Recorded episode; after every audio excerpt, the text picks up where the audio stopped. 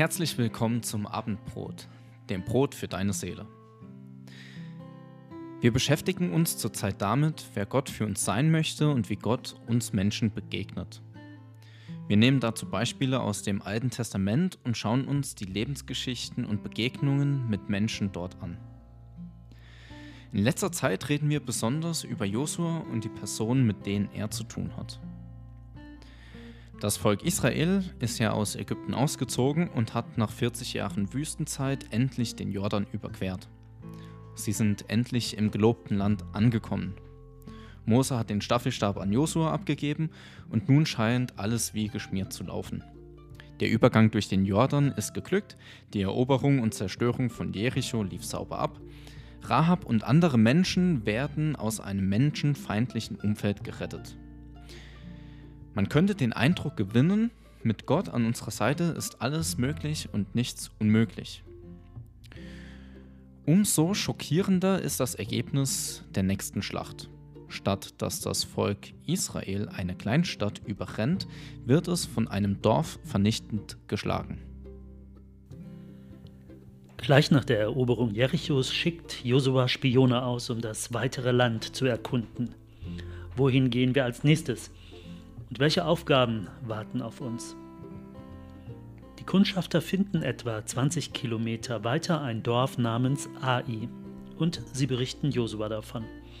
Eine kleine Stadt, wenig Einwohner, also kaum der Rede wert. Allerdings sind auf dem Weg von Jericho nach Ai 1100 Höhenmeter zu überwinden. Und deshalb sagen ihm die Kundschafter, lasst nicht das ganze Volk dort hochgehen, 2.000 bis 3.000 genügen völlig. Josua geht auf diesen Vorschlag ein und schickt 3000 Leute los. Doch nicht Israel schlägt das kleine Dorf, sondern das kleine Dorf schlägt Israel. 36 Männer verlieren dabei ihr Leben.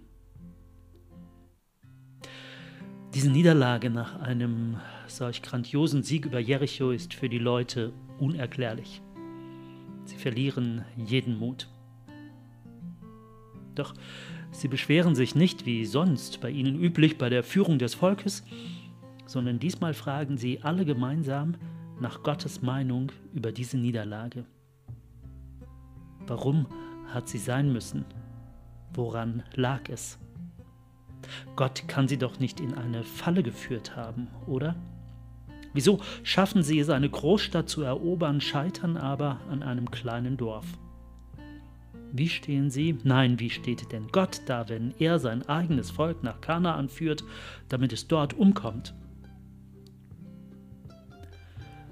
Gottes Antwort ist deutlich. Ihr habt verloren, weil ich nicht mit euch in diesen Kampf gezogen bin. Ihr habt eure Aufgabe in Jericho nämlich noch nicht beendet. Ihr seid schon weitergegangen, ich aber muss in Jericho noch etwas erledigen. Das kommt uns vielleicht bekannt vor. Ohne Gott verlieren wir selbst unsere kleinsten Kämpfe im Alltag. Manchmal stehen wir vor großen Herausforderungen, die wir aber mit einem Fingerschnipsen bewältigen, weil wir die Sache mit Gott angehen. Dann aber scheitern wir an Kleinigkeiten, weil wir Gott nicht mit einbeziehen. Gott hatte Israel befohlen, die Stadt Jericho dem Erdboden gleichzumachen. Gott wollte das Böse in Jericho komplett vernichten. Ein erneutes Aufkeimen sollte erst gar keine Chance bekommen. Deshalb setzte er auf die völlige Zerstörung, denn nichts in Jericho ist gut. Bei der Beseitigung des Bösen hilft es nicht ein, zwei oder drei Augen zuzudrücken oder manch Kleinigkeit zu übersehen. Die Vernichtung von Jericho bedeutet mehr als einfach nur die Häuser einzureißen. Vielmehr geht Gott grundlegend vor. Er beseitigt alles Übel. Und das braucht nun mal seine Zeit. Und das ist immer so. Wenn Gott an dir arbeitet, an deinem Charakter zum Beispiel, oder wenn er mit dir durch schwere Zeiten geht, dann macht er das genauso gründlich. Er hört erst damit auf, wenn die Sache abgeschlossen und sein Ziel erreicht ist. Und deshalb darfst auch du dir die Zeit für das nehmen, was Gott an dir tun möchte. Du musst nicht für Gott vorarbeiten. Die Zeit, die Israel damit vergeudet hat, um von Ai geschlagen zu werden, hätte das Volk ganz entspannt in Jericho verbringen können. Grund für diese Niederlage in Ai ist ein Mann namens Aran. Aran war ein Israeli wie die meisten anderen auch. Vielleicht war er erst in der Wüste geboren worden, aber hat dort dann alles mitgemacht, was man so in dieser Wüstenwanderung hat mitmachen können. Durchgang durch Meere, Wolken und Feuersäule, Manna, das vom Himmel fällt und so weiter. Er kennt also Gott eigentlich ganz gut und weiß, wie er handelt und denkt. Zumindest glaubt er das. Aaron glaubt, er gehört zu den Gewinnern. Er gehört zum Volk Israel, zu den besseren Menschen. Er gehört zu dem stärkeren Gott. Und wer sich dem in den Weg stellt, der verwirkt sein Leben. Für ihn geht es nicht darum, dass Gott an Menschen interessiert ist und sie befreit. Für ihn war Gottes Auftrag klar, einfach das Land überfallen und alles kurz und klein hacken, was dort ist. Wertgegenstände kommen in die Schatzkammer Gottes und der Rest wird einfach vernichtet. Aber diesem Auftrag widersetzt sich Aaron. Er kämpft nicht für Gott, er kämpft für sich alleine. Er vertraut Gott nicht, dass Gott für ihn einen Platz hat, einen guten Platz in diesem Land. Er schaut zu, dass er einen der besseren Plätze in diesem gelobten Land für sich ergattern kann. Und darum schafft er beim Kampf gegen Jericho ein paar Kleinigkeiten auf die Seite. Gar nicht so viel. Ein Mantel, ein paar Groschen und das war's. Aaron will aus Gottes Gericht über diese Stadt persönlichen Nutzen ziehen. Aber das lässt Gott nicht zu. Es ist gegen Gottes Wesen, dass er das Böse in Jericho verurteilt, aber das Böse in seinen eigenen Reihen zulässt. Gott drückt da kein Auge zu, auch wenn es angeblich nicht so schlimm ist. Aaron wird sich bestimmt gedacht haben, ein Mantel und ein paar Groschen, was ist da schon dabei? Das ist ja überhaupt nicht vergleichbar damit, Kinder zu vergewaltigen, zu verbrennen oder Frauen zu ächten. Das, was ich mache, ist überhaupt nichts im Vergleich zu dem, was die da gemacht haben. Aber darum geht's Gott nicht. Gott ist gegen das Böse, egal wie groß oder klein diese Schuld auch sein mag. Und vor allem kann Gott es nicht dulden, wenn jemand über das Böse, das verurteilt wird, hinwegsieht, um persönlichen Nutzen daraus zu ziehen. Diese Selbstsucht und dieser Egoismus, der in Jericho geherrscht hat, das war das Ziel von Gottes Gericht. Und wenn Aran etwas von diesen gebannten Gegenständen für sich selbst und seinen eigenen Gebrauch auf die Seite schiebt, so lebt der Geist Jerichos in diesen Gedanken, in dieser Selbstsucht. Und das war das Ziel von Gottes Gericht. So lädt praktisch Aran das Gericht Gottes von über Jericho auf sich selbst. Und da kann Gott eben nicht die Augen zudrücken und sagen, naja, das ist mein Volk oder das, der gehört zu den Besseren, bei dem drücke ich mal ein Auge zu. Wir haben in den letzten Wochen immer wieder darauf aufmerksam gemacht, dass Gott eben zwischen diesen Menschen keinen Unterschied macht. Für Gott ist jeder Mensch gleich. Tatsache ist, dass es Gott egal ist, wie schlimm ein Vergehen ist.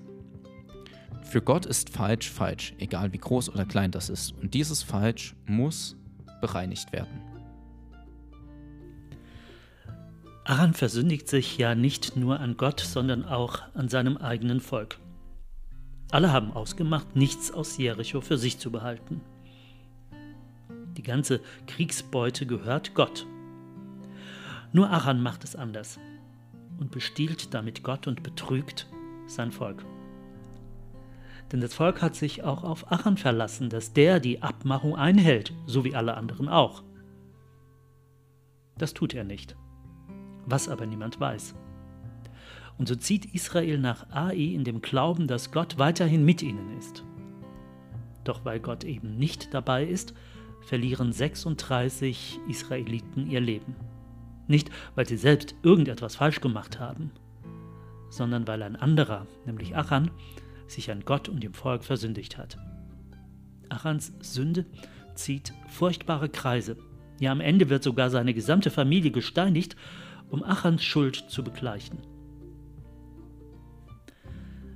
Wenn wir uns an Gott vergehen, dann können wir nicht einfach sagen, das ist meine Sache, das mache ich mit Gott alleine oder mit meinem Gewissen aus, das geht sonst niemandem was an. Sünde zieht immer andere in Mitleidenschaft. Sie beeinflusst nicht nur unsere Beziehung zu Gott, sondern immer auch unser menschliches Miteinander. Wir mögen dies bei in unseren Augen schlimmen Dingen wie einem Gewaltverbrechen ja einsehen. Aber bei kleinen Dingen wie einer Notlüge zum Beispiel glauben wir das eher weniger, oder? Was soll das für Auswirkungen haben? Das bemerkt doch keiner. Doch wenn wir im Gebirge eine Lawine lostreten und aufgrund dieser Lawine Menschen ihr Leben und ihre Häuser verlieren, dann können wir auch nicht sagen, das war doch nur ein unbedeutender Fehltritt. Oder es war doch nur ein Kieselstein. Was kann ich dafür, dass das Geröll Dutzende von Menschen unter sich begräbt? Gott nimmt unsere Verantwortung für unser Tun ernst. Er ahndet ein Vergehen nicht erst ab einer bestimmten Größenordnung. In der sogenannten Bergpredigt erfahren wir, dass sogar der Gedanke an einen Mord schon dem tatsächlichen Umbringen eines Menschen gleichkommt. Gott begegnet dem Bösen also schon im Keim. Es muss von Grund auf beseitigt und besiegt werden, um seine Macht zu brechen. Deshalb ist Arans Ausrutscher nicht bloß ein kleiner verzeihlicher Fehltritt, sondern genauso gravierend wie die Schuld Jerichos.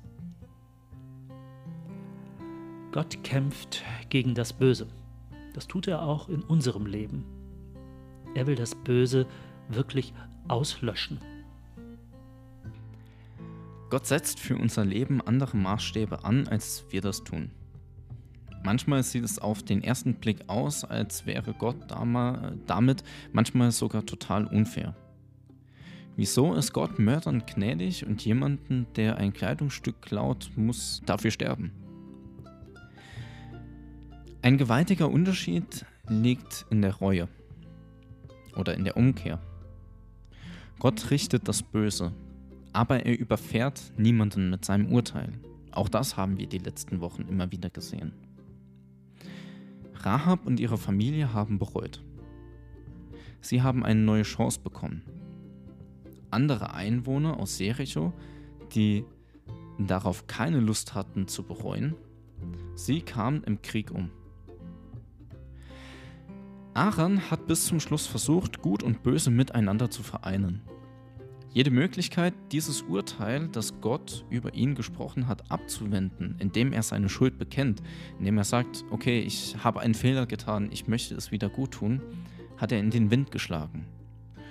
Und so Gott keine andere Wahl gelassen, als diese Strafe auszusprechen, die er am Ende kassiert hat. Gott geht es nicht darum, wie ein Lehrer bei einer Arbeit Fehler zu suchen und zu bestrafen. Gott möchte für jeden Menschen nur das Beste. Aber für jeden. Das Problem ist, dass du bei manchen Dingen vielleicht sagen würdest, ja, dies oder sel oder jenes, das ist ja nicht ganz so schlimm.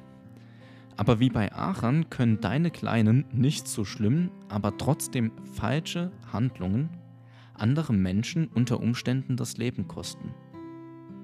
Du weißt nicht, wie dein Fehlverhalten im Leben von anderen Menschen nachwirkt. Aber Gott weiß es. Und darum kann er das nicht tolerieren.